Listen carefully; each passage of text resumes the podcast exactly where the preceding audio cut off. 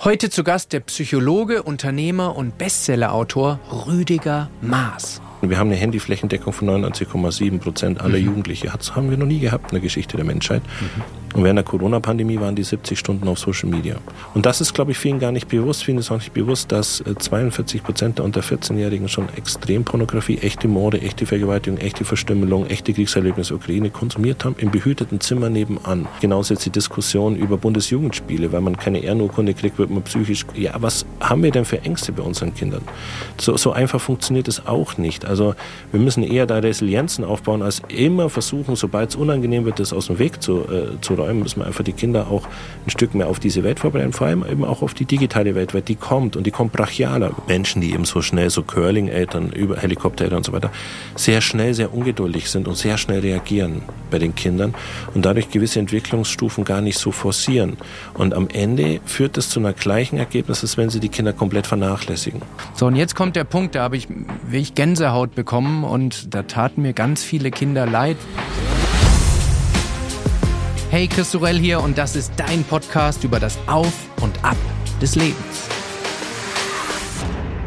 Rüdiger Maas hat in Deutschland und Japan Psychologie studiert äh, und hat dann äh, das Institut für Generationenforschung äh, gegründet und äh, hat äh, die umfangreichsten äh, Studien in Europa zum Thema Generationenforschung durchgeführt und ist mittlerweile so ja Europas oder vielleicht sogar weltweit eine der führenden Generationenversteher. Und ähm, eine seiner groß angelegten Forschungsstudien mündeten in ein Buch, äh, das heißt Generation lebensunfähig. Und als ich das gelesen habe, habe ich gesagt, diesen Menschen möchte ich kennenlernen und äh, ein Podcastgespräch führen.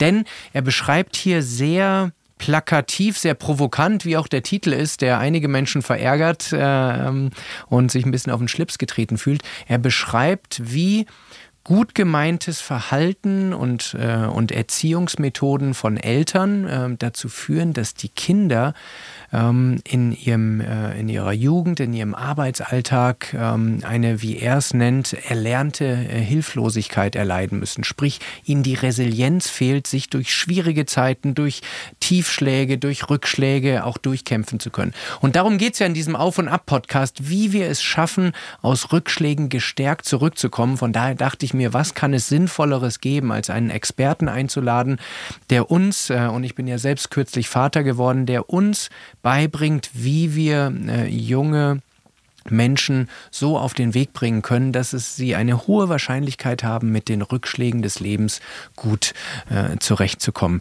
Es ist ein Gespräch geworden, was manche vielleicht ähm, ja provokant empfinden werden, weil er legt den äh, Finger nicht nur in dem Buch, sondern auch in diesem Gespräch direkt in die Wunde rein, äh, wo äh, viele Eltern sich vielleicht ertappt fühlen. Aber gerade, ich habe in meinem äh, Bekanntenkreis einige, die das Buch abgebrochen haben, weil sie äh, es nicht mehr ertragen getragen haben, weil sie sich eben so ertappt gefühlt haben.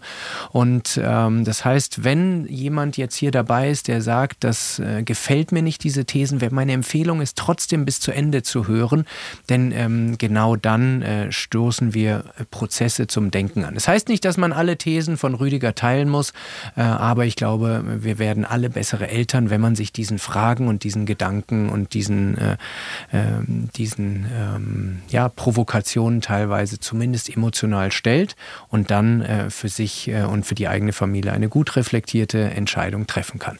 Also, hier ist das Auf und Ab mit Rüdiger Maas.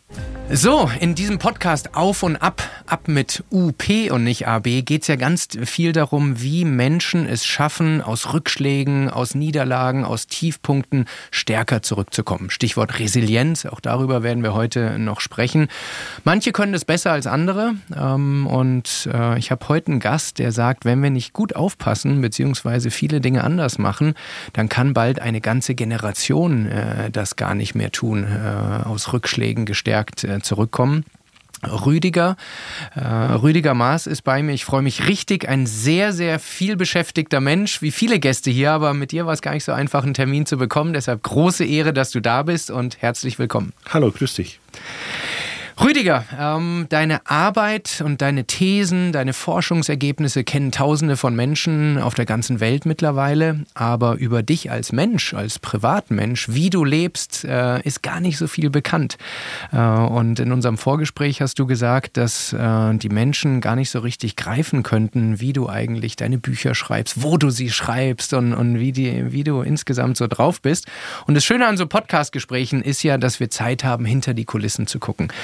Deshalb ähm, würde mich mal äh, interessieren, ja, wie du als Mensch so tickst. Ähm, und äh, eine Sache, die du mir, mir im Vorgespräch äh, gesagt hast, ist, dass ein Spleen, den du hast, man weiß ja von Autoren, dass sie manche schreiben auf der Schreibmaschine, andere schreiben nur nachts.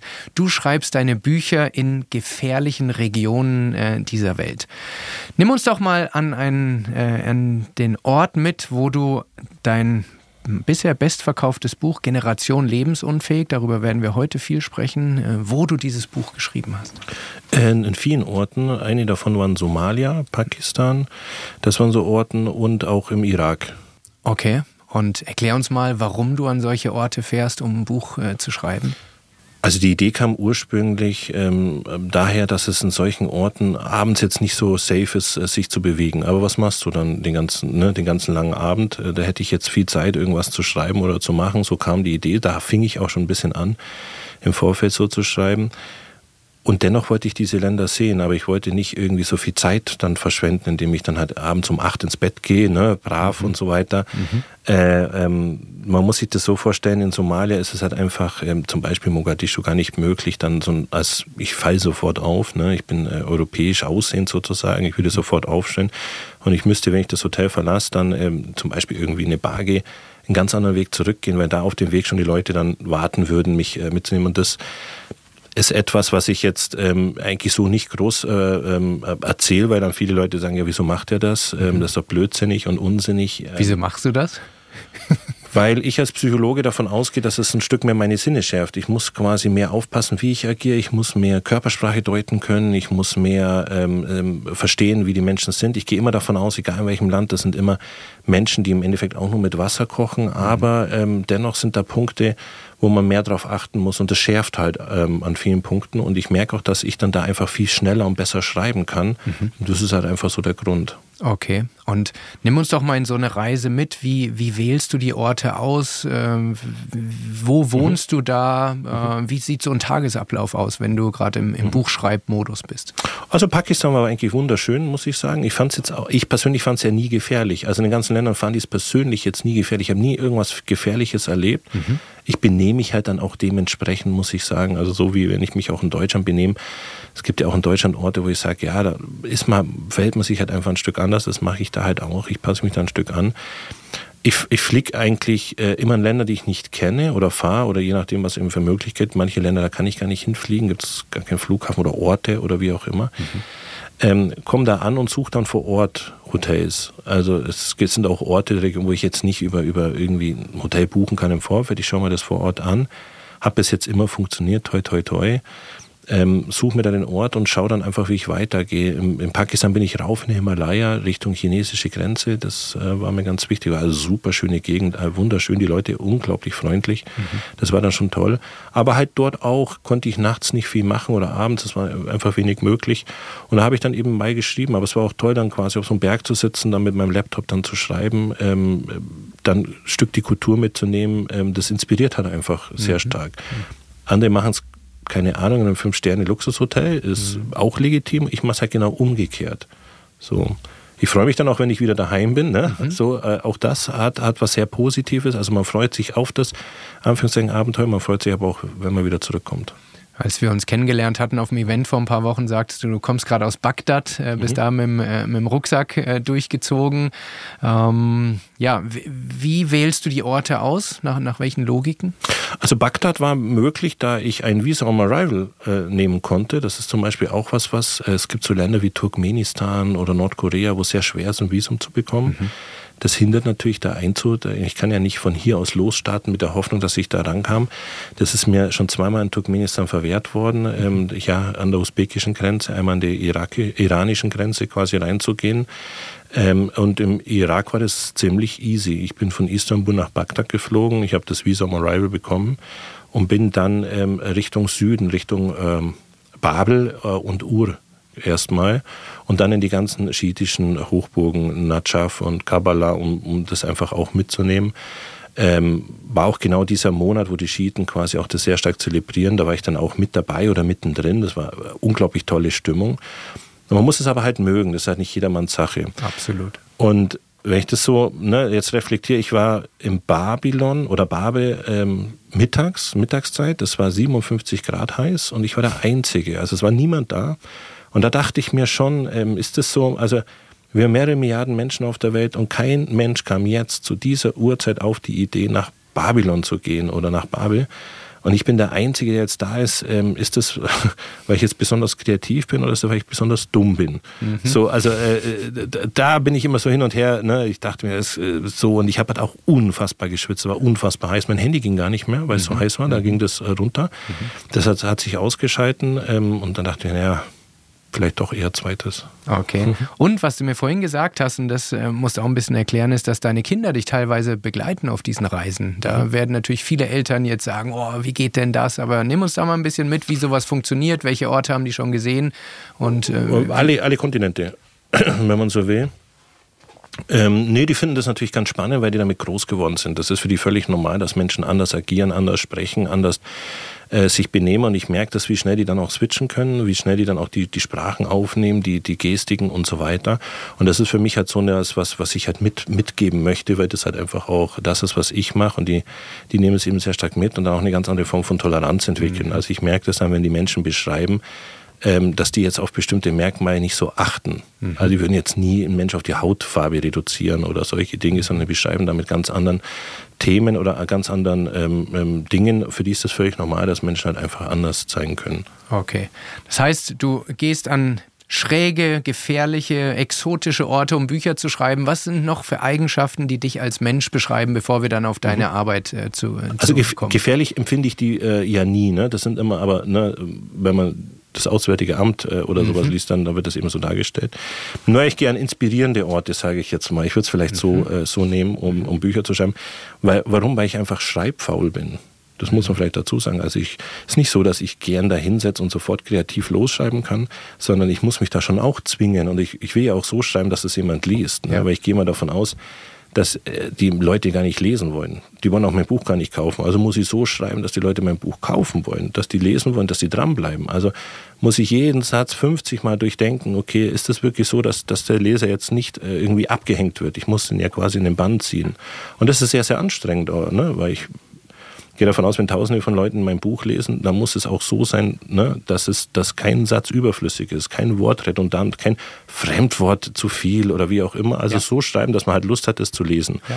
Und äh, das, das macht das Ganze halt einfach auch müßig. Aber mhm. so so ist es eben. Und die Anstrengung lohnt sich, wenn ich das so sagen darf. Und äh, die, die regelmäßig äh, diesen Podcast hören, die wissen, dass ich ab und zu mal ein Buch erwähnt habe oder so. Aber ich werde dieses Buch Generation Lebensunfähig heute mit einer Leidenschaft und Penetranz immer wieder bewerben, fast schon, äh, weil ich es eines der besten Bücher finde, die ich gerade gelesen habe. Passt auch ganz gut, weil ich vor sechs Wochen selbst Vater geworden bin. Das heißt, ich habe ein Interesse an dem Thema. Aber es wird nicht nur hervorragend geschrieben, sondern du, du findest auf geniale Art Wege, Finger in Wunden zu legen, die, glaube ich, ganz viele Menschen haben. Darüber werden wir noch viel sprechen. Nur, dass die HörerInnen schon mal wissen, warum ich dieses Buch so häufig erwähne, ist wirklich aus purster Überzeugung, äh, warum wir das so tun. Wie kam es eigentlich zu diesem Buch? Du bist Psychologe, äh, du bist Forscher.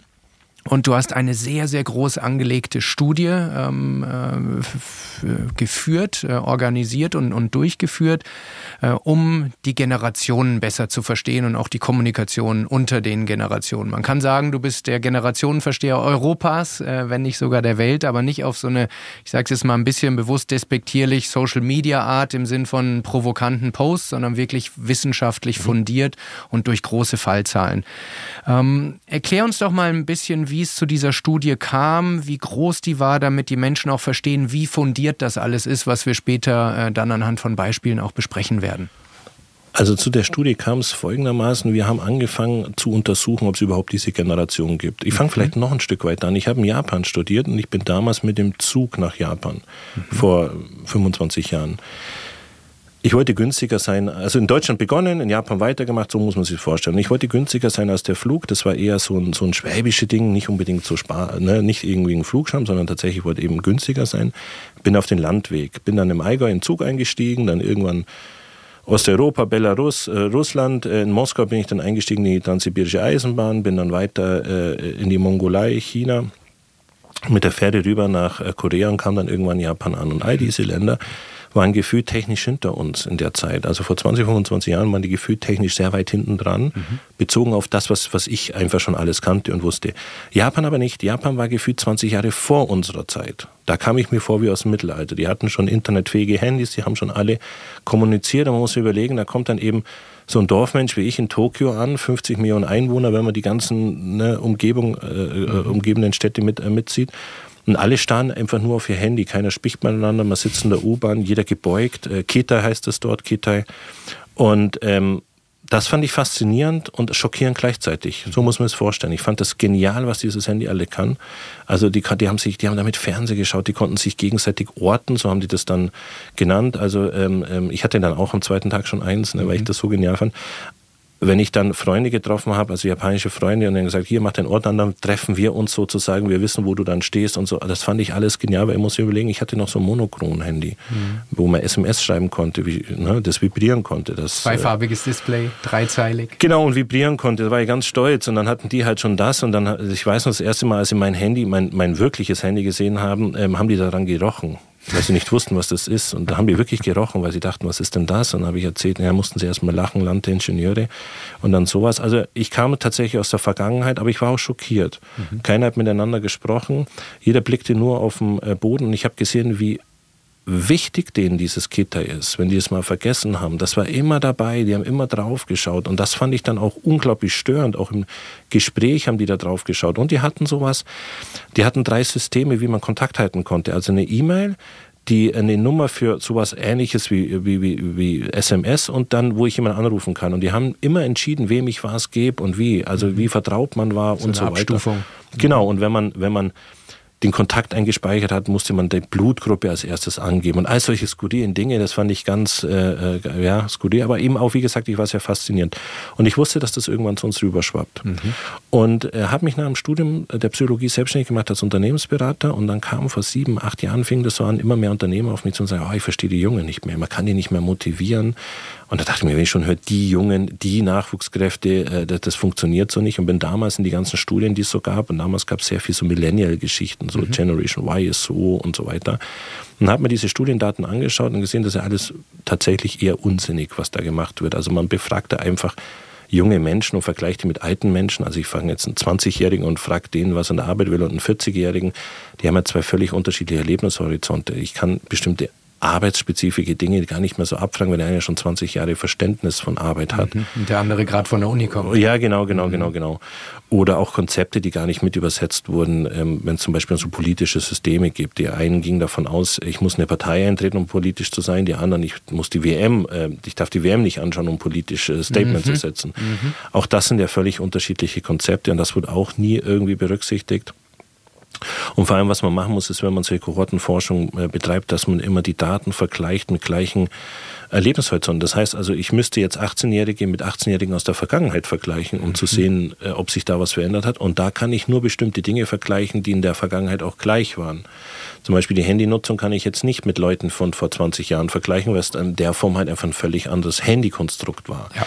Also nicht ganz vergleichbar. Aber ich kann zum Beispiel vergleichen, wie angenehm die Arbeit sein soll, wie lange ich arbeiten möchte, was mir Arbeit bedeutet. Äh, und das kann ich schon vergleichen, weil das heute in, in ungefähr ähnlich ist. Mhm. Und genauso haben wir angefangen, angefangen zu forschen und dann waren wir relativ schnell, also ich habe dann ein Team zusammengestellt aus Soziologen und Psychologen und wir haben das Institut für Generationenforschung gegründet, deren Leiter und Gründer ich mehr oder weniger äh, bin sozusagen mhm. und haben dann angefangen zu äh, studieren, äh, zu forschen und wir haben das Generation Thinking Studie genannt, das heißt wir vergleichen die Generation, aber eben immer mit Berücksichtigung all dieser ganzen Dinge, ist sehr, sehr aufwendig, man braucht auch sehr viele Daten und konnten aber dann Dinge feststellen, die anders sind bei der Generation der heutigen Nachwuchskräfte, die populärwissenschaftlich oder im unwissenschaftlichen Diskurs auf Generation Z genannt wird ja. oder und so weiter. Da gleich vorweg, äh, diese Idee, alle 15 Jahre eine Generation auszuspucken, ist ein bisschen naiv, weil wir brauchen ja immer wieder Erlebnishorizonte, die für die Jungen prägender sind als für die Älteren, damit wir einen Unterschied haben. Also mhm. in anderen Worten, wenn ich mit 16 Verhalten zeige, das sich mit 26 ablegt, dann ist es kein generationsspezifisches Verhalten, sondern einfach ein ganz normales Jugend, Jugendeffekt, Jugendalter-Thema. Äh, ein Reifungsprozess. Genau, und mhm. wenn ich den dann ablege, dann habe ich ja gar nichts gewonnen. Dann sage ich ja nichts über die Generation aus, sondern einfach nur über die Jugend heute. Was wäre dann so ein prägendes Element, was eine Generation äh, definiert? Ähm, konnten wir belegen an vielen Punkten, zum Beispiel während der Corona-Pandemie. Corona-Pandemie war eine Disruption für alle Menschen. Mhm. Das heißt, wir waren alle jetzt plötzlich in irgendeiner Form damit konfrontiert. Keiner hatte Erfahrungswerte. Das heißt, mhm. wir mussten jetzt alle aus dem, das, was wir halt haben, quasi in irgendeiner Form eine Logik schöpfen.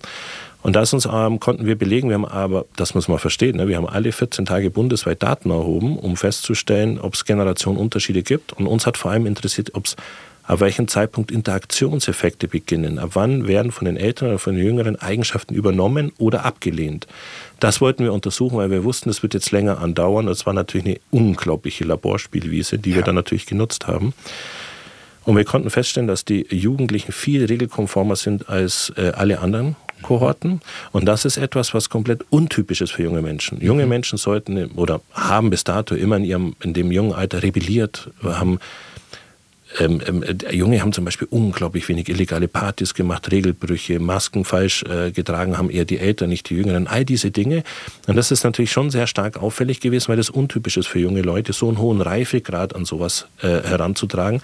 Vor allem in dem Alter, wo alle anderen davor natürlich immer gut Party gemacht haben. Mhm. Das muss man eben sagen. Und man kann sich vorstellen, wenn Corona in den 80ern gewesen wäre, hätte es mehr illegale Partys gegeben. Ich fasse das jetzt mal so ganz simpel zusammen. Mhm. Und wir konnten halt belegen, dass Jüngere quasi über die ganze Dauer hinweg die Maßnahmen der Regierung viel weniger in Frage gestellt haben, Sanktionen viel härter haben wollten gegen Regelbrüche und viel, viel, geringer, ähm, eine viel geringere Vulnerabilität hatten für Verschwörungstheorien. Mhm. Also, also Anfälligkeit. Ja, genau, die waren viel weniger anfällig dafür, für so Narrative wie die Erde ist flach, Bill Gates wir uns chippen und mhm. Angela Merkel ist ein Reptiloid. Also solche gab es ja tatsächlich ja. und gar nicht so wenig. Äh, die gibt es wahrscheinlich immer noch. Und da waren die Jüngeren viel, ähm, viel resistenter dafür und sagten, nee, das ist unsinnig, es ist okay, dass die Wissenschaft sich auch ändert, dass es da eben auch einen Schlingerkurs gibt. Und das haben die viel mehr quasi akzeptiert, als das typisch wäre für junge Menschen, weil sonst hatten wir bei den Kohorten davor immer solche Verschwörungsnarrative, war eher so ein Jugendphänomen, dass man da so Ideen hat und dann wird man älter und dadurch reifer. Und hier war es genau umgekehrt. Und das werden die nicht ablegen. Mhm. Das heißt, das werden die nicht mit 40 oder 50 ablegen. Das wäre jetzt zum Beispiel ein so ein Beispiel von, mhm von vielen anderen auch. Aber so muss man das verstehen, so muss man auch Generationenforschung verstehen. Und in die Historie geguckt, was wären sonst so? Wäre 9-11 zum Beispiel so ein nein, Phänomen, nein, was genau. eine Generation abgrenzt? Genau, das ist dann immer so eine naive Vorstellung, dass, dass es sowas gibt wie den Urknall und ab jetzt sind alle Generationen anders, weil ich in der Jugend das erlebt habe. Das wäre wahrscheinlich ein großer Unterschied, ob ich in Amerika quasi das erlebt habe, in New York oder ob ich jetzt in Deutschland bin und das einfach nur peripher mitbekommen habe, mhm. dass sich da jetzt halt bestimmte Dinge ändern, die aber für mich, wo war ist denn da der prägende Einfluss gewesen für mich als deutscher Jugendlicher? Das, mhm. Ich weiß, dass es Vertreter gibt, die sagen, ja, 9-11 war der Punkt für die Millennials. Ähm, aber wir konnten es nie belegen. Also wir konnten es in unseren Studien nie äh, äh sehen, dass 9-11 irgendwie eine Aus Auswirkung hatte. Wir konnten auch nicht sehen, dass äh, Tschernobyl eine Auswirkung auf die Generation X hatte. Mhm. All das konnten wir nicht belegen. Und ich glaube, wir müssen uns ein Stück verabschieden, dass ein Moment äh, oder also wir müssen ja, wir brauchen ja eine Prägung, die tatsächlich dann auch einen ganz anderen Handlungsspielraum mit sich bringt. Zum Beispiel haben wir das bei der Wiedervereinigung. Also wir hatten Menschen, die in der DDR sozialisiert worden sind, die hatten einen anderen Handlungsspielraum wie jetzt in der BRD. Mhm. Das hatten wir. Das hat sich aber dann ab beim gewissen Altersgruppe auch relativ schnell wieder vermischt weil ich ja dann quasi auch diese gleichen Dinge hatte, also war diese Prägung dann auch ein Stück weg. Aber jetzt ähm, ähm bei äh, Social Media oder bei den äh, digitalen Geräten, da sehen wir ein Riesenhandlungsfeld, äh, mhm. wo es tatsächlich unterschiedliche Prägungen gibt. Das heißt also, ein heute 20-Jähriger kann sich ein Leben ohne Smartphone, Internet, Social Media gar nicht mehr vorstellen. Da würde die Fantasie nicht ausreichen, so wie wenn wir uns eine Welt vorstellen würden ohne Schrift. Mhm. Reicht einfach nicht aus. Mhm. Und da sehen wir das an solchen Punkten. Da sieht man schon, das ist eher fließender, das kann ich nicht an Geburtstag ausmachen. So einfach geht es dann doch nicht. Ich muss immer die Umgebung schauen. Und gleich vorweg, die Umgebung hält sich halt nicht immer an 15 Jahre Schritte. Ja. Es wird ja in der öffentlichen Diskussion auch oft angezweifelt, ob es wirklich diese Generationen in Abhängigkeit des Geburtenjahrgangs gibt oder äh, grob in, in, in ein paar Jahren oder ob das nicht eher Einstellungssache ist. Wie würdest du als, Ex also wenn man zum Beispiel auf LinkedIn äh, sagt, wir kommen jetzt gleich noch mhm. zu ein paar Klischees, äh, die äh, Gen Z wäre fauler als mhm. vorangegangene Generation. Gucken wir uns alles im Detail später an, aber Gibt es wirklich diese Generation abhängig von Geburtenjahrgängen oder ist es eher ein Wertesystem, Einstellung, die sich über verschiedenste Jahrgänge äh, hinweglegt? Nee, so dürfen wir doch gar nicht rangehen. Wir müssen sehen quasi, wenn ich zum Zeitpunkt XY geboren wurde, was erlebe ich in meiner Kindheit und Jugend? Und wenn ich davor geboren wurde, was habe ich dort erlebt? Und was hat sich verändert und was nicht? Mhm. Und da sehen wir, dass sich da vielleicht äh, in, in, zwischen den 80ern und 90ern schon was getan habe und nicht so sehr, dass da jetzt eine völlig andere äh, Jugend kommt. Mhm. So, aber wenn ich jetzt auf die, äh, wenn ich jetzt auf die Welt komme und es gibt halt nur mal das Smartphone und mit dem kann ich alles machen, hat es natürlich einen Einfluss. Um das mal zu verstehen, warum ich das so betone, wir haben eine Handyflächendeckung von 99,7 Prozent aller mhm. Jugendliche. Das haben wir noch nie gehabt in der Geschichte der Menschheit. Mhm. Und während der Corona-Pandemie waren die 70 Stunden auf Social Media. Wahnsinn. Genau. Und 70 Stunden im Monat, also in der Woche. Äh, in der Woche, also ja, ja, knapp Woche. 10 Stunden pro Tag. Ja, genau. Was so genau. ungefähr 40, 40 Prozent der Wachzeit sind. Oder? Genau, genau. Und das aber immer so nebenbei, so mit ich, ich unterhalte mich mit dir, schaue da nebenbei und so. Ich fragmentiere mir permanent meinem Alltag. Und wenn ich das einmal mache, okay, aber wenn ich das natürlich über mehrere Jahre so mache, mhm. dann hat das natürlich eine Mitsozialisation, die enorm ist. Und das unterschätzen viele Leute, weil Social Media ganz andere Mechanismen hat funktioniert ja ganz anders wie die analoge Welt. Mhm. Ich, ich bin ja auch eher like reziprok unterwegs oder ich also ich, es sind einfach andere Mechanismen, die mich mit beeinflussen und das sehen wir jetzt schon. Mhm. Und da werden wir jetzt sehr detailliert äh, drauf eingehen. Aus dieser Studie, die du ja erstmal für andere Zwecke gemacht hast, ist unter anderem auch dieses Buch entstanden, mhm. äh, Generation Lebensunfähig, was ein, ein Segen für die Menschheit ist aus meiner Sicht, weil Studien lesen die wenigsten Menschen, aber Bücher, die gut geschrieben sind äh, und auch unterhaltsam sind, die werden von vielen Menschen gelesen. Und ich habe es dir vorhin gesagt und ähm, wie gesagt, ich mache das nicht, um dir einen Gefallen zu tun, sondern eher den Menschen, die zuhören. Ich glaube fest daran, dass jeder, der Kinder hat oder es vor vorhat, Kinder zu haben und dieses Buch gelesen haben wird, besser ist im Elternsein. Und zwar nicht, weil sie jede These, die du darin äh, teil oder äh, kommunizierst, vielleicht teilen, aber es regt sehr stark die Reflexion an, äh, um zu gucken, wie handle ich in welchen Momenten und welche Auswirkungen hat es vielleicht auch auf, äh, auf äh, mein, äh, mein Kind.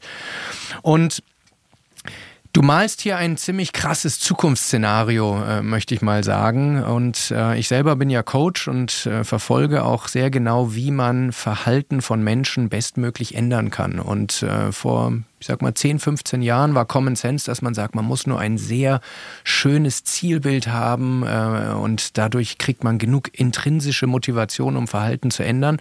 Mittlerweile verstehen wir, dass es viel effektiver ist, sich ein sehr realistisches Worst-Case-Szenario auch immer mal wieder vor Augen zu führen, ähm, um äh, einen Grund zu haben, da nicht hinzugehen. Und wenn du jetzt mal die Leute, hoffe ich, werden dieses Buch danach auch lesen, aber wenn du jetzt mal in, in ein paar Minuten so eine, eine grobe Zusammenfassung dieses Zukunftsszenarios äh, machen möchtest, wo es hinführen wird, wenn Menschen, die hier beschrieben sind, so weitermachen. Was wird es mit der nächsten Generation an äh, Menschen machen? Und dann werden wir auf die einzelnen Gründe auch im, im nächsten Schritt äh, kommen, wo diese Probleme herrühren. Aber was ist so eine düstere, krasse Zukunft, äh, die du hier gezeichnet hast? Ja, vor allem das Krasse ist, ist die Gegenwart sogar, ne? so ein Stück weit, was mhm. wir jetzt quasi erleben. man muss sich einfach vorstellen, Heute werden Kinder für alle Arten von Mittelmäßigkeiten so stark überlobt, dass die gar, kein, gar sich gar nicht mehr einschätzen können. Und überlobt, wie ein schönes Wort. Nicht, ja, ja, ja. nicht gelobt, sondern, sondern überlobt. Über, überlobt. Mhm. Und dann ist das für mich der Normalzustand, wenn das permanent passiert und ich das andere gar nicht mehr, ich kann mich nicht mehr einschätzen. Und dennoch werde ich damit konfrontiert. Und zwar, ich versuche es mal so zu erklären. Ich ähm, sobald ich laufen lerne, wird sofort ein Foto von mir gemacht, ein Video, mach nochmal, sobald ich tanze, sobald ich rückwärts laufen kann, bis 10 sehen kann, das wird der Oma geschickt und so weiter. Das heißt, zwischen mir und dem Kind ist immer das Handy Das ist einfach, oder Smartphone ist immer, immer per se dazwischen. Bleibt es mal aus, ist, das, ist der Response gar nicht so viel wert. So muss man sich das vorstellen, mal aus der Blick eines, eines, eines Kindes. Und wir hatten in unserer Umfrage über 680 Eltern zu ihrem ja, Erziehungsverhalten befragt und da gab es relativ viele Eltern, die sagten, sie haben von ihrem Kind mehrere tausend Bilder. Mhm. Was bedeutet, dass fast ähm, jeder Tag, wenn man das dann zurück, wenn das Kind erst zwei ist oder drei oder wie auch immer, mal mehrere tausend Bilder, wissen wir, dass jeder Tag in irgendeiner Form dokumentiert wurde, und zwar nur das Positive. Das heißt, mhm. die Kinder werden relativ schnell dahin hinkonditioniert, wenn man so möchte, dass das Handy auf jeden Fall was Positives ist. Es ist immer positiv konnotiert, das mhm. Handy dem Kind kann ich nicht mehr mit zehn sagen, leg mal dein Handy weg. Ich führe das ja permanent so extrem dahin. So, und sobald ich eben im Handy bin, herrschen, äh, im Smartphone bin, herrschen andere Gesetzmäßigkeiten. Ich will mal das kurz äh, ne, mal skizzieren. Bitte. Äh, TikTok ist jetzt gerade so ein Trend, wo Junge sehr stark sind. 95 Minuten im Durchschnitt in, sind deutsche Jugendliche auf TikTok. Wenn ich jetzt, nimm mal an, ich bin sehr traurig und dann schaue ich eben diesen Content an. TikTok funktioniert sehr gut, die haben eine sehr starke KI, ohne Hashtags und so weiter. TikTok sieht sehr, also die Algorithmen, das Programm erkennen relativ schnell, was mich affiziert, was ich suche, was ich sehen will und so weiter. Sehr, Kann sehr, ich aus persönlicher Erfahrung komplett bestätigen. Der genau. Algorithmus weiß, dass ich auf Tennisszenen stehe, auf Basketball, genau. auf gute Konzerte. Also es ist sehr, sehr süchtig machend.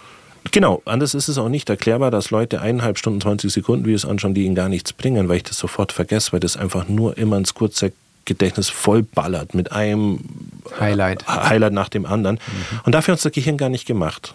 So, wir sind gar nicht dafür gemacht. Wir haben immer noch das Gehirn wie vor über 200.000 Jahren. Mhm. Wir sind eigentlich, wenn man so will, ähm, ja, ontogenetisch immer noch. Wir haben 100.000 Jahre gebraucht, um aus dem Grunzen eine Sprache zu entwickeln. So. Und jetzt plötzlich innerhalb von, von, von einer Generation zur nächsten plötzlich eine völlig andere Bespielung äh, mit, mit, eben diesen, da wird ja auch mal Dopamin ausgeschüttet und so weiter und so fort. Also das ist eben enorm.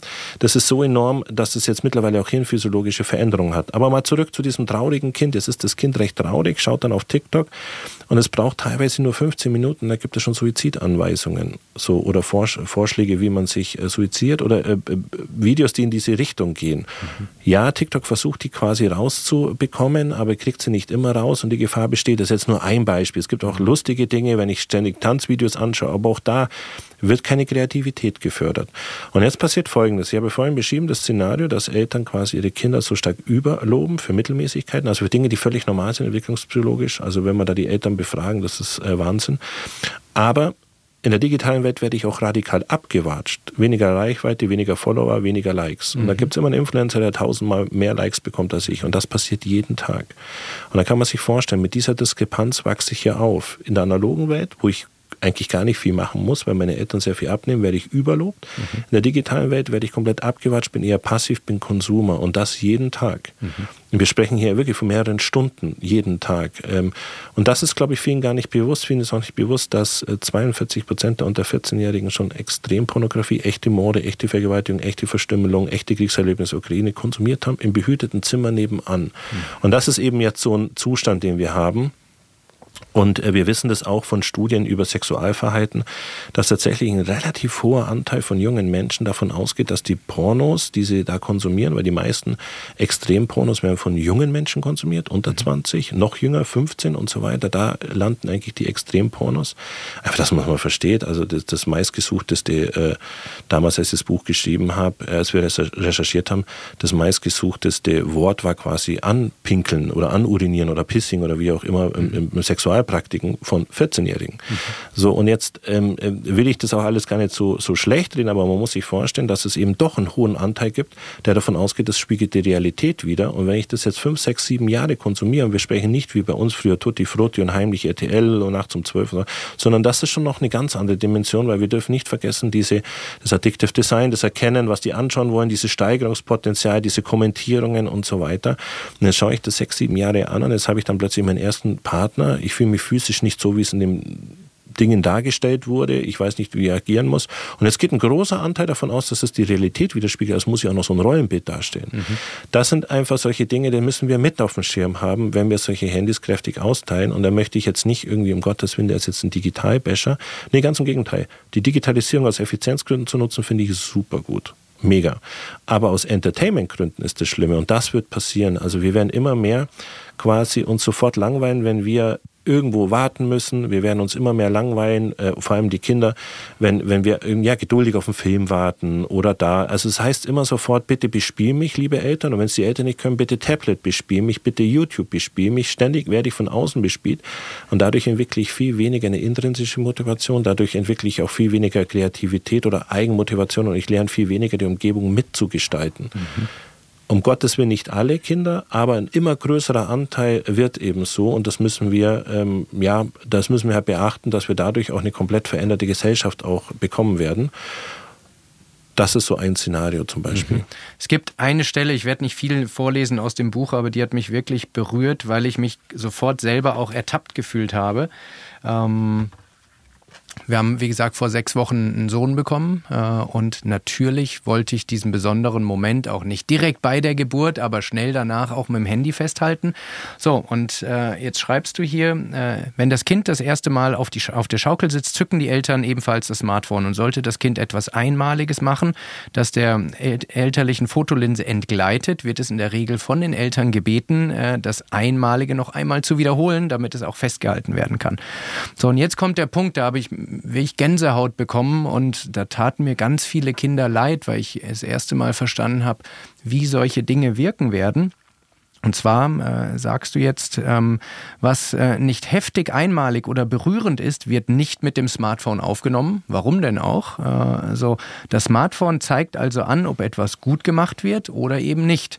Ähm, und erinnerungswürdige Momente werden mit dem Smartphone äh, verbunden. Das heißt, die Kinder lernen, wenn das Smartphone nicht gezückt wurde, dann kann das ja nicht gut genug für Papa, für Mama gewesen sein. Das heißt, es wird zu einer Währung für genau. Anerkennung, für genau. Aufmerksamkeit, genau. am Ende für Liebe von den Eltern. Und das haben Eltern, wenn sie es nicht wissen, ja gar nicht auf dem Schirm, sondern sie denken, sie tun den Kindern vielleicht einen Gefallen, dass es für später eine schöne Erinnerung hat. Aber und deshalb mag ich das Buch, weil es an so vielen Stellen Verhalten, was erstmal nur aus Liebe, kann man sagen, und aus Begeisterung fürs Kind entsteht, zu Folgeeffekten führt, die wir gar nicht auf dem Schirm haben. Richtig. Und ähm, wir kriegen eine Sammelwut. Wenn ich jetzt mir anschaue, ähm, wenn ich jetzt schon 10.000 Bilder habe von meinem fünfjährigen Kind, wie viele Bilder habe ich dann, wenn das Kind 15 ist, wenn mhm. ich jetzt so einen Habitus beibehalte. Mhm. Und wir wissen das, also das wäre jetzt so ein Zukunftsszenario, das wir auch äh, berücksichtigen müssen. Jetzt stellen wir uns mal vor, jetzt bin ich ein 16-jähriges Mädchen draußen, es ist total grau und düster und ich schaue mir diese 200.000 Fotos meines Vaters an, der immer nur positive Bilder gemacht hat. Mhm. Zeitstudien von 2013 wissen wir, dass wir keine emotionale Bindung zu dem Moment haben, wenn wir ein Foto mit dem Smartphone machen. Und zwar für beide Seiten. Also ich mache ein Foto von etwas und da habe ich keine emotionale Bindung, beide Seiten. Also habe ich auch 200, als Vater 200.000 Momente weniger emotional mir abgespeichert. Wow. Und unser äh, autobiografisches Gedächtnis funktioniert ja nicht so, dass wir äh, uns automatisch eins zu eins an das erinnern können. Also es funktioniert so, dass wenn wir uns an unsere Kindheit, wir sind jetzt 16, wir denken unsere Kindheit zurück, dass da viele Dinge ganz anders waren. Wir haben keine Erinnerungsinhalt an, ähm, Gedächtnisinhalt an die Zeit vor dem dritten Lebensjahr, dann nur fragmentiert im vierten, fünften Lebensjahr, nur wichtige Dinge und so weiter. Und das ist auch gut so, mhm. weil so sind wir einfach, ne, wir sind ja immer noch biologische Wesen. Mhm. Aber jetzt stellen wir uns mal vor, wir hätten einen absoluten Ist-Abgleich und zwar nur das Positive äh, von diesen vielen, vielen Bildern, ohne dass wir einen emotionalen Bezug dazu haben. Wir sehen uns quasi lachen und spüren nichts dabei und es ist die Welt draußen so grau. Es gibt noch keine Langzeitstudien diesbezüglich. Wir wissen auch noch nicht, äh, wie das kommen wird, aber man kann sich vorstellen, dass das natürlich äh, bei dem einen oder anderen auch was bewegen kann und zwar in eine sehr, sehr negative Richtung. Und auch das müssen wir auf dem Schirm haben. Und sobald wir das irgendwie teilen oder speichern, sind ja Daten von meinem Kind im Netz. Das kommt auch noch dazu, klar. Mit hin bis zu morphologischen Daten. Wir wissen, dass einige ähm, äh, Plattformen tatsächlich erforschen, um aus Babydaten Erwachsenendaten zu reproduzieren. Also zum Beispiel, wir ändern uns ja sehr stark Gesichtszügen und so weiter. Und es gab mal vor, bei Facebook gab es mal so eine Challenge, Babyfotos zu präsentieren und so weiter. Das wurde mhm. belohnt mit einer hohen Reichweite, mit vielen Likes und so weiter. Aber die Idee war ja quasi zu sehen, wie Erwachsene jetzt sind und wie die als Kind aussahen, um da morphologische Daten zu generieren. Und Morphologisch dann, heißt? Äh, wie sich die Gesichtszüge und alles ändert, okay. so, sozusagen. Mhm. Und jetzt muss man sich vorstellen, ähm, ich habe ja alle Daten von der Person. Ich weiß theoretisch vielleicht sogar, ob die kriminell wird oder wie auch immer, mhm. wie die sich verhält, ob die mhm. rechtsradikal, linksradikal ist. Und jetzt schaue ich mir so Babydaten und kann quasi das mit Millionen von anderen Aventaren vergleichen. All diese Dinge... Ähm, sind ja irgendwann mal richtig möglich und die werden ja immer genauer. Ähm, ähm, viele Erfinder wissen auch gar nicht mehr, was, weil wirklich, wie die KI dann funktioniert, die Algorithmen, weil die ja voneinander lernen und so weiter. Mhm. Und wir stellen ja immer mehr Daten ähm, zur Verfügung. Und da sollten wir immer noch schauen, dass wir da so ein bisschen Herren darüber sind und vielleicht nicht ganz so wild das alles machen. Ähm, es ist ja super, dass wir mehr Zeit mit den Kindern verbringen, aber ohne Smartphone prägen wir uns das tatsächlich besser ein. Das muss man einfach dazu sagen. Das heißt, ich wiederhole das nochmal, weil ich es wichtig finde. Wir wissen wissenschaftlich belegt, wenn man in einer besonderen Situation ein Foto macht und sich aufs Handy konzentriert, dann ist die emotionale Bindung zu diesem Moment signifikant niedriger, als wenn mhm. wir es nicht tun würden.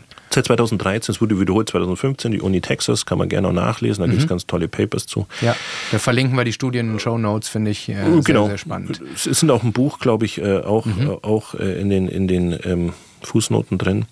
Ähm, ja, genau. Also man muss sich vorstellen, unser Gehirn, ich sag's mal ganz simpel, sagt einfach, muss ich mir nicht merken, ist ja auf deinem Handy. Mhm. Ich sag's mal ganz simpel. Oder wenn ich fotografiert wird, muss ich mir merken, sondern und wann schauen wir uns das denn wirklich an? Schauen das wir uns dazu. am und Abend das alles an. Es gibt so ein schönes aktuelles Beispiel. Äh, ich bin Fußballfan, verfolge also auch äh, Lionel Messi, der ist jetzt zu Inter Miami gegangen, ist ja der Club von David Beckham, zumindest ist er Anteilseigner. So, und es gibt ein wunderschönes Foto, was viral gegangen ist, auch wieder auf Social Media. Ich weiß nicht, ob du es kennst, in, in dem Moment, wo Messi zum ersten Mal eingewechselt wurde sieht man David Beckham und um ihn rum die Leute, die bei ihm sitzen. Alle um ihn rum haben das Handy oben. David Beckham kein Handy, genießt nur den Moment. So, und es war wunderschön kommentiert von äh, in der Presse, die stand, es wird keinen Mangel an Fotos geben, äh, wie Messi das äh, Spielfeld betritt. Aber trotzdem denken Menschen, wenn es auf dem eigenen Smartphone aus ja, der eigenen ja. Perspektive ist, dann hat es nochmal einen höheren Wert. Ich war jetzt auch kürzlich auf einer Konferenz, wo ich Michelle Obama äh, auf der Bühne sehen durfte. Gleiches Phänomen. Alle haben das Handy gezückt. Weil es ähm, erlaubt? Das war nicht erlaubt, aber trotzdem geduldet. Ähm, war Bits and Breads, das gleiche äh, war bei Barack Obama. Äh, genau, genau, so. Und ich musste an David Beckham denken und ich war einer der wenigen, äh, wo das Handy nicht gezückt hat äh, und habe einfach den Moment genossen und es, es hat sich richtig gut angefühlt. Ja, ja, ja, ja, tatsächlich. Und wir schauen es uns ja nie wieder an, wenn wir mal ehrlich sind. Ja.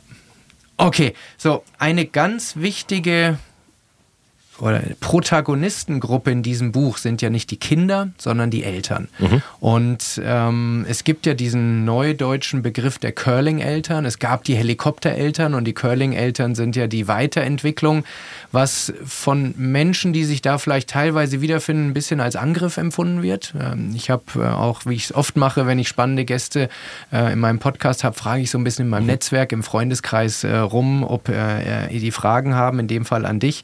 Und ein Hinweis aus dem Bekanntenkreis war Generation lebensunfähig. Ähm, und der Subtitel ist ja, wie unsere Kinder um ihre Zukunft gebracht werden. Das haben die als sehr übergriffig den Eltern gegenüber ja, empfunden. Mhm als Provokation, weil es, es sagt ja, dass eine ganze Generation Eltern versagt und einen mhm. schlechten Job macht. Genau. So. Und diese Provokation ist ja auch gewünscht von dir. Also sag doch mal ein bisschen was äh, zu diesem Titel. Also der Titel ist tatsächlich, wenn man so will, ich habe auch schon mal gehört, das ist eine Frechheit für alle, für die Eltern, für die Kinder gleichzeitig, mhm. eine Unverschämtheit und so mhm. weiter. Ähm, ja, ja, wir wissen ja aus der Psychologie, wenn ich äh, Hilfe schreie, kommt keiner, wenn ich Feuer schreie, kommen alle. Mhm. So, also, äh, oder ich bewege mich schneller äh, bei solchen Dingen. Äh, wie hätte ich es denn nennen sollen? Die Generation Alpha hätte doch keinen interessiert. Also das äh, ganz simpel an der Stelle. Ich glaube nicht, dass irgendeine Generation lebensunfähig wird, weil die äh, werden natürlich auch überleben, aber dennoch steckt da ziemlich viel dahinter. Wir machen die lebensunfähiger, als es sein müsste. Mhm. So könnte man es mal, äh, so könnte man es ganz gut beschreiben an mhm. der Stelle. Und tatsächlich Eltern, die das, ähm, die ich beschreibe, die werden das Buch weniger gern lesen als Eltern, ne, die solche Eltern kennen, sage ja. ich jetzt mal. Ich sage es ja. mal ganz vorsichtig. Darf ich dazu einhaken? Ja, Sorry, gerne. wenn ich unterbreche, aber ähm, auch hier Erfahrung. Ich habe das Buch wirklich vielen empfohlen und ich habe von, von ein, zwei Seiten die Rückmeldung bekommen, dass sie aufgehört haben, es zu lesen. Weil sie es nicht ertragen haben. Und meine Interpretation ist hier, die Menschen, die es eigentlich jetzt zur Seite legen wollen, sind genau die, die ja. es weiterlesen ja. sollten. Und zwar nicht, weil sie alles teilen, sondern weil es Reflexionsprozesse anstößt, die für das Kind und für sie selber, damit für die Familie und unsere Gesellschaft sicher positiv sein werden. Genau, also ähm, ähm das haben wir auch in unseren Studien gemerkt, dass Menschen oder Eltern, die sehr stark überprotektiv sind, ich sag's mal so vorsichtig, sich sowas nicht nehmen lassen. Ich mhm. nehme denen ja ganz viel von ihrer Aufgabe, mhm. die quasi sich über das Kind definieren und so weiter, aber es geht doch ums Kind, es geht doch nicht um mich. Das sind Eltern, die dann auch beim äh, Geburtstag quasi einen Wettkampf machen und zwar mit den anderen Eltern der Geburtstag meines Kindes muss den von dir toppen, aber es geht gar nicht mehr um das Kind. Es geht gar nicht mehr, was für den Kind gut ist. Und das Wer hat den besseren Caterer? Genau, genau. Und dann werden die Kinder aus dem Verdeck, aus dem vertieften Spiel rausgerissen, weil jetzt genau der Clown kommt, weil jetzt genau der Kuchen kommt, wo ich jetzt posten muss und so weiter. Die lassen sich das erstmal nicht nehmen, weil die quasi übers Kind das ausleben. Mhm. Aber es ist ganz wichtig. Es ist ganz wichtig, dass solche Menschen das eigentlich auch lesen und einfach, ähm, die müssen ja nicht alles übernehmen, aber zumindest an der einen oder anderen Stelle vielleicht, weil die auch einen Druck auf die anderen machen. Das darf man nicht vergessen. Also wenn wir jetzt in einem Kla wir konnten das nachweisen, dass wenn im Klassenverband nur ein oder zwei Kinder sehr stark überprotektioniert werden von den Eltern, mhm. dass das bis zu fünf, sechs weitere Kinder ansteckt und zwar in der Entwicklungsverzögerung, zum Beispiel mhm. im sozialen Interaktion mit anderen und so weiter. Das findet nicht im luftleeren Raum statt. Mhm. Das muss man dazu sagen sagen. Es ist auch nochmal wichtig, dass man auch eine Verantwortung für die Gruppe, für das soziale genau. Umfeld trägt. Für dadurch. die Gesellschaft. Das Kind ja. ist ja immer in einer sozialen Gruppe, vor allem in der Schule, also in der Klasse, Verband und so weiter. Ich habe einige Beispiele gefunden, wo ich gesagt habe, als Leser denke ich, boah, das ist ja albern mir wird das nie passieren. Wenn man dann aber mal selber wirklich ein Kind hat dann, und ehrlich zu sich ist, muss man sagen, ich könnte in diese Falle auch reintappen. Und das ist, glaube ich, das Schwierige, weil all diese Verhaltensweisen, die du hier wunderschön beschreibst, ein paar Beispiele geben wir auch gleich noch, sind ja erstmal nur aus großer Liebe und Fürsorge für das Kind entstanden. Ist ja was anderes, wenn man ein Kind vernachlässigen würde oder sowas. Das mhm. ist eine negative Verhaltensweise. Aber hier geht es ja erstmal um eine, eine, eine, Über, eine Überprotektionierung, äh, wie du sagst. Ähm, und trotzdem, wenn man mit Menschen dann spricht, dann fällt es ganz oft auf, dass Argumente gefunden werden, warum es bei einem jetzt persönlich eine Ausnahme ist, warum es für andere zwar gilt, aber für mich persönlich äh, nicht. Was ist deine These aus deiner Forschung oder jetzt auch äh, persönlich, warum Eltern heute so viel fürsorglicher und, und besorgter sind als in Generationen davor? Mhm. Wir werden immer älter, wenn wir Eltern werden. Der Durchschnitt ist jetzt bei 30,2 bei den Erstgebärenden. Es gab eine Zeit, da waren sogar jede elfte Frau äh, über 40 bei, dem, bei der Erstgeburt. Mhm. Äh, und dadurch, dass wir älter werden, gehen wir auch kognitiv an die Erziehung ran. Mhm. Wir werden ein bisschen, sage ich mal, ähm, risikoaverser, ich sage es mal ganz vorsichtig. Das ist die eine Schiene. Die zweite ist, dadurch, dass wir älter werden, sind auch unsere Eltern älter. Das heißt also, der Lebenshorizont jetzt, wenn meine Eltern 70 sind und ich jetzt, keine Ahnung, von mir aus 40 bin und ich kriege jetzt mein Kind, dann kann ich auf die Tipps meiner Eltern gar nicht mehr zurückgreifen. Das heißt, das ist für mich nicht greifbar. Ich greife aber jetzt auch nicht auf mein Bauchgefühl und ich kann auch nicht auf meine Erfahrung zurückgreifen, weil 40 Jahre zwischen mir und meinem Kind jetzt liegen. Das heißt also, der erlebt ja eine ganz andere Lebenswirklichkeit. Was mache ich? Googeln. Und das machen etwa 90 Prozent der heutigen Eltern. Und 90 Prozent, die das machen, das hat die Uni Zürich festgestellt, gehen davon aus, dass die Google-Treffer nicht unbedingt stimmen müssen. Und auch hier zwischen drei bis fünf Minuten brauche ich bei Google, um genau das rauszukriegen, vor dem ich am meisten Angst habe. Mhm. Dieser Zeckenbiss kann tödlich sein, nein, der ist tödlich. Oh, ein Kind im Timbuktu ist da schon dran gestorben. Äh, und so verunsichern die äh, sich selbst. Wir haben ungefähr 2010 ähm, ähm, ist immer schwer zu messen, aber mehr Erwachsene, die äh, keine Kinder haben wie Erwachsene, die Kinder haben. Das kommt jetzt noch dazu. Das heißt also, ich habe innerhalb meiner, meiner Kohorte von, also von, von Gleichaltrigen einen ganz großen Anteil von Menschen, die nicht nachvollziehen können, warum mein Kind jetzt so agiert ich das selber auch nicht richtig kann, aber ich mich jetzt irgendwie, ist mir unangenehm, dass mein Kind jetzt schreit oder wie auch immer. Äh, wenn ich jetzt mit dem Kind fliege oder in Urlaub bin oder essen gehe und so weiter.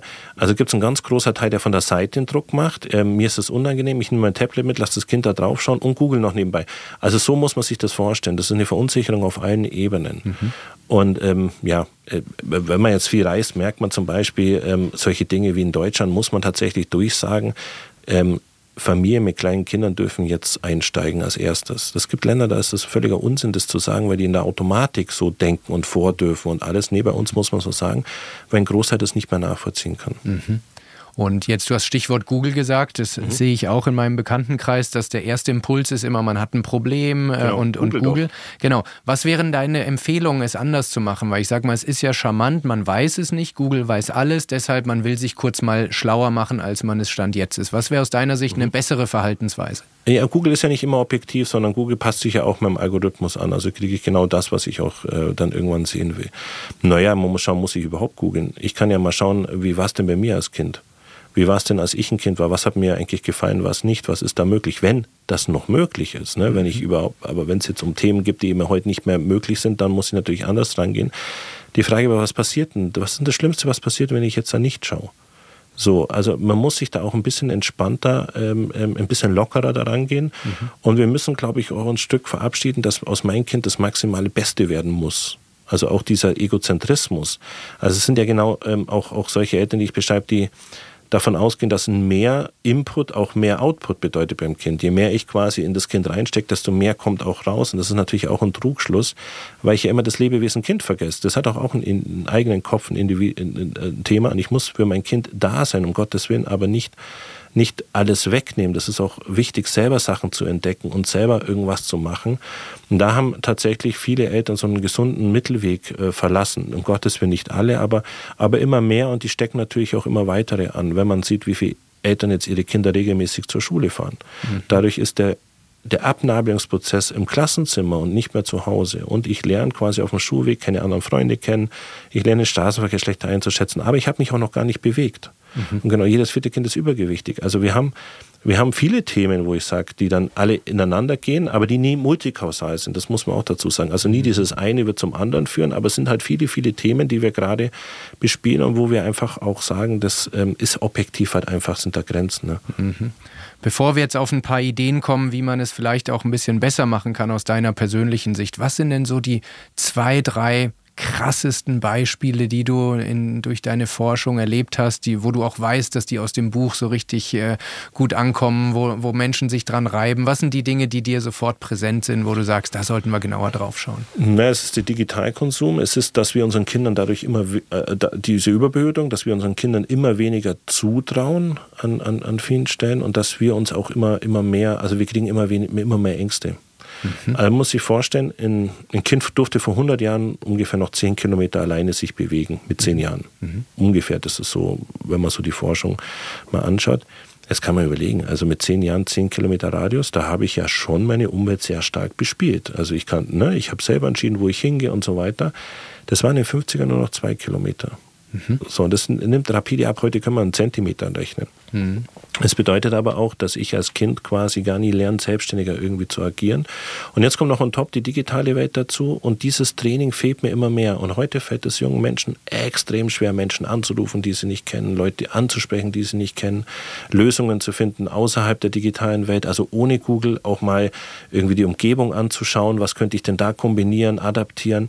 Das wird immer schwerer. Jetzt kann man sagen, ja, müssen wir vielleicht auch immer weniger machen, ja, mhm. fair enough, weil die Digitalisierung auch immer mehr Räume einnimmt, wird das wahrscheinlich auch in diese Richtung gehen. Mhm. Deswegen versuche ich auch jetzt hier an der Stelle auch Wertung rauszunehmen. Es ist aber eine Veränderung, die wir wahrnehmen müssen. Ja. Und das wird quasi alt und jung weiter auseinanderdriften lassen. Das muss man sehen. Und deswegen werden auch Eltern, es kommt das Lustige, ihre Kinder immer weniger verstehen und die Kinder wiederum ihre Eltern immer weniger auch als Vorbilder sehen. Mhm. Das kommt nämlich auch, weil wenn ich den ganzen Tag mein Kind bewundere und ich der größte Fan bin, dann kann ich nicht erwarten, dass quasi mein Kind Umgekehrtes noch macht, weil einfach der Raum nicht mehr da ist. Mhm. Oder in anderen Worten, wenn ich ein Rockstar bin, habe ich Fans. Ich bin aber nicht der Fan meiner Fans. Mhm. als Rockstar. Mhm. So ungefähr muss man sich das vorstellen. Mhm. Und dadurch suggerieren wir unseren Kindern auch immer einen höheren moralischen Kompass zu haben, einen höheren Reifegrad, ohne dass sie dafür was tun, weil wir ja im Endeffekt vieles in der analogen Welt bespielen. Mhm. So, und das ist ganz, ganz spannend, ganz, ganz spannend, äh, weil da ganz, ganz viele Widersprüche halt einfach sind. Zum Beispiel ein Widerspruch ist, dass ich mein Kind äh, äh, ähm, äh, so stark bewundere, dadurch muss es ja überdurchschnittlich sein und gleichzeitig darf mein Kind nie außerhalb der Gaußschen Normalverteilung agieren.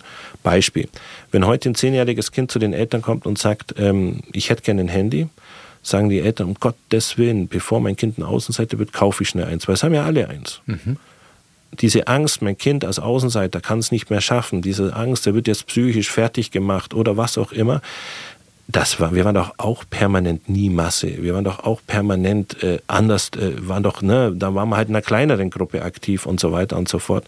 Aber es hatten doch unsere Eltern, da hat man dann Sprüche gesagt, wie wenn alle aus dem Fenster springen, machst du es auch. Der war immer schon blöd, ja, das ist das andere Extrem. Aber es ist doch nie eine Außenseite entstanden. Genauso jetzt die Diskussion über Bundesjugendspiele, weil man keine Ehrenurkunde kriegt, wird man psychisch. Ja, was haben wir denn für Ängste bei unseren Kindern? So, so einfach funktioniert es auch nicht. Also wir müssen eher da Resilienzen aufbauen, als immer versuchen, sobald es unangenehm wird, das aus dem Weg zu, äh, zu räumen, müssen wir einfach die Kinder auch ein Stück mehr auf diese Welt vorbereiten, vor allem eben auch auf die digitale Welt, weil die kommt und die kommt brachialer. Wenn ich mhm. im Internet gestalkt wird, im Internet gemobbt wird, dann sind da Hunderttausende von, von Menschen, die vielleicht einen Shitstorm über mich machen. Da brauche ich natürlich eine ganz andere Form von Resilienz, mhm. wie äh, äh, früher im Klassenverband, wenn da fünf Kinder mich geärgert haben, als Beispiel. Dann, dann war das ja greifbarer, das mhm. war eine andere Form. Und diese Ängste, die haben Kinder, die können aber oft die Eltern gar nicht mehr nachvollziehen. Mhm. Du hast jetzt schon ein, zweimal Resilienz erwähnt. Das ist ja letztendlich das, wo es auch beim Auf und Ab des Lebens äh, geht. Das heißt, wenn Menschen in ihrer Jugend, in Kindheit die Fähigkeit entwickeln, Rückschläge zu ertragen und daraus auch wieder hervorzukommen, dann ist es erstmal ein Wert, der ihnen im Leben helfen wird. Jetzt ist Curling, ich liebe diesen Begriff, weil die, die Curling nicht kennen, das ist ja so eine Sportart, die auf dem Eis passiert und da äh, ist so eine Kugel und vor dieser Kugel wird es möglichst glatt gemacht, dass es möglichst sanft gleiten kann. Ich glaube sogar Curl nennt man das, ne? diese Scheibe, die dann so... Kann sein, genau. genau. Aber es ist ja ein geniales Bild, denn viele Eltern aus aus den besten Motivationen, um den Kindern äh, quasi eine schöne Kindheit äh, zu kreieren, probieren ja wirklich jeden Stein wegzupusten, damit äh, kein Mühsal äh, entstehen genau. muss. So, aber Erklär doch mal so ein bisschen aus deiner psychologischen äh, Sicht auch, was die Folge und Folgeeffekte sind, wenn man die ganze Kindheit kein kleines Steinchen überschreiten muss, sondern der Weg immer nur geebnet ist.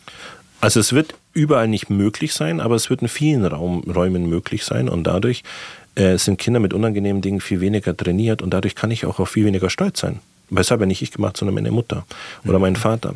Und es gibt viel weniger Punkte. Also das kennt man zum Beispiel beim Sport. Also wenn ich irgendwie Sport gut sein will, dann gibt es so ein paar Peaks, die ich überschreiten muss, um dann noch besser zu werden. Mhm. Und dann kann ich aber auch stolz sein, weil ich es geschafft habe so wie eine Gürtelprüfung zum Beispiel beim Karate oder mhm. Taekwondo oder sowas, mhm. dann habe ich es eben geschafft. Aber wenn man jetzt ähm, ähm, immer sagt, nee, du, da mach lieber was anderes, das ist zu anstrengend, das ist zu schwierig und so weiter, dann erlebe ich ja solche Momente nicht. Und wir wissen das auch von Studien von Hochbegabten, dass die natürlich eine hohe, höhere Vulnerabilität, also Verletzlichkeit haben für Depressionen, weil sie alles so leicht lief, alles war irgendwie möglich. Mhm. So, und wenn mir jetzt alles weggewischt wird, dann ist halt Unangenehmes einfach untrainiert. Und tatsächlich zerbrechen heute Jugendlichen an sowas wie Liebeskummer, weil es die Eltern nicht mehr wegwischen können. Und die Kinder- und Jugendpsychiatrien in Bayern sind mehr oder weniger voll, das müssen wir mit berücksichtigen. Ja, das hat ganz, ganz viele Gründe, aber all das führt eben nicht dazu, dass wir Resilienz stärken. Ganz im Gegenteil, wir, wir stärken ja immer mehr sowas wie eine erlernte Hilflosigkeit, mhm. weil sich die Umgebung mir anpassen muss. Wenn mhm. alle äh, wenn ich permanent in die Schule gefahren werde und ich komme zu spät, dann muss ja ich mich nicht mehr rechtfertigen, sondern meine Mama oder mein Papa ist zu spät losgefahren. Stimmt. Ich gebe Verantwortung sofort weiter. Stimmt. Äh, und dadurch lerne ich ja gar nicht meine Umgebung mitzugestalten und mitzubespielen. So, und erlegt dann immer da, erlegt dann immer sehr viel stärker quasi äh, dem Ganzen, wenn das nicht funktioniert. Und wir kriegen das selber mit dem Institut, dass wir Praktikanten haben, die plötzlich sagen, das kann ich nicht, das hat der Professor mir nie erklärt. Das kann ich nicht, das hat mir nie jemand gezeigt. Und denke mir, ja, aber das kannst du doch auch selber aneignen. Äh, so. Und das meinen die gar nicht böse, sondern die sind gewohnt quasi, dass sie die Umgebung ein Stück mehr uns, also ihnen anpasst, als das bei den Kohorten davor der Fall war. Mhm. Ich glaube, Klassiker ist auch, wenn man eine Seminararbeit schreiben muss oder eine Schularbeit oder so und äh, die Eltern mithelfen, im besten, äh, mit den besten Absichten, dass eine bessere Note rauskommen soll. Aber irgendwann, du beschreibst es, kommt die Arbeitswelt und man weiß nicht, wie man eine Gliederung in Word äh, schreibt oder ja. sowas. Also irgendwann kommt der Punkt äh, und äh, je früher man den Kindern Chancen gibt, äh, solche Dinge zu machen, auf die man stolz ist, auch wenn sie anstrengend sind, desto einfacher werden sie es später haben. Genau, und ich kann ja eigentlich, ähm, ich kann ja Lob nur schätzen, wenn ich auch mal das Gegenteil höre. Ja. Wenn ich nur Lob höre, ist das ja für mich was Normales, eine Normalreaktion, die hat für mich jetzt keinen Mehrwert mehr. Mhm. Und das ist auch so ein Thema, auch mit dem Konsumverhalten. Also wir schütten unsere Kinder ja komplett zu mit Konsum. Also im Schnitt, wenn ein Schnitt eine Schultüte zwischen 150 und 250 Euro kostet, dann weiß man doch, wohin der Schulweg geht, mhm. wohin das Ganze geht. Wir schütten die voll und ein Mehr macht die Kinder dadurch nicht mehr glücklicher und weniger sofort unglücklich. Und genau in diesem Spannungsfeld füllen wir die voll. Die kriegen fünf Adventskalender, da sind alle fünf entwertet. Wenn ich nur noch einen habe, ne, was natürlich sinniger war, kann ich mich besser fokussieren. Ähm, ja, bei uns in den Studien haben, haben, haben, haben Eltern erzählt, ganz stolz, ach, mein Kind ist so beliebt, das hat ähm, nicht einmal im Januar alle Geschenke von Weihnachten geöffnet. So, mhm. also die waren noch teilweise ver, ver, verpackt, Mitte Januar die Geschenke. Und da denke ich mir, ja, aber vielleicht war es einfach zu viel. Mhm. Vielleicht war es zu viel und das ist, ich, ich muss ja nicht jeden Tag Geschenke und was auch immer kriegen, weil dann entwerte ich das natürlich sehr stark und das finde ich auch sehr schade für die Kinder, weil dadurch alles entwertet wird. Mhm. Also wie gesagt, ich kann jedem empfehlen, die, diese Beispiele zu lesen, aber woran würdest du sagen, merken Eltern denn, dass sie in, in diese Richtung gehen, wo es fürs Kind äh, vielleicht äh, nicht ideal werden könnte? Also welche Fragen können Eltern sich stellen, um sich mal so ein bisschen kritisch äh, zu challengen?